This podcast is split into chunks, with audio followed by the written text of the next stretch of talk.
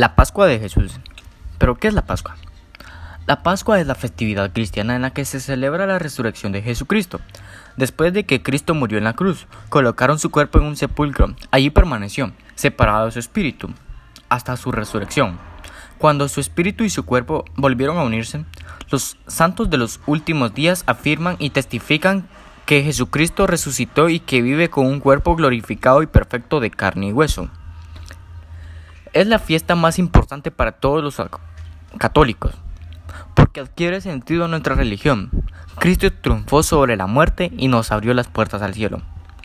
Pero ustedes se preguntan, ¿qué se acostumbra a realizar en la Pascua de Jesús? Pues se acostumbra a realizar procesiones religiosas y celebraciones litúrgicas. ¿Con qué otro nombre también se le conoce a la Pascua de Jesús? También se le conoce como la Pascua de Resurrección, Pascua Florida, Domingo de Pascua, Domingo de Resurrección o Domingo de Gloria. De acuerdo a la Biblia, Jesucristo resucitó tres días después de haber muerto en la cruz.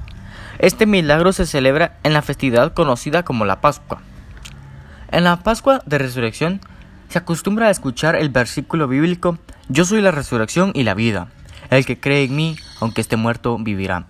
Juan 11:25. Es un tipo de celebración religiosa, que el motivo siempre es la resurrección de Jesús está relacionada con la Semana Santa. Es la fiesta central del cristianismo. Jesús ha resucitado.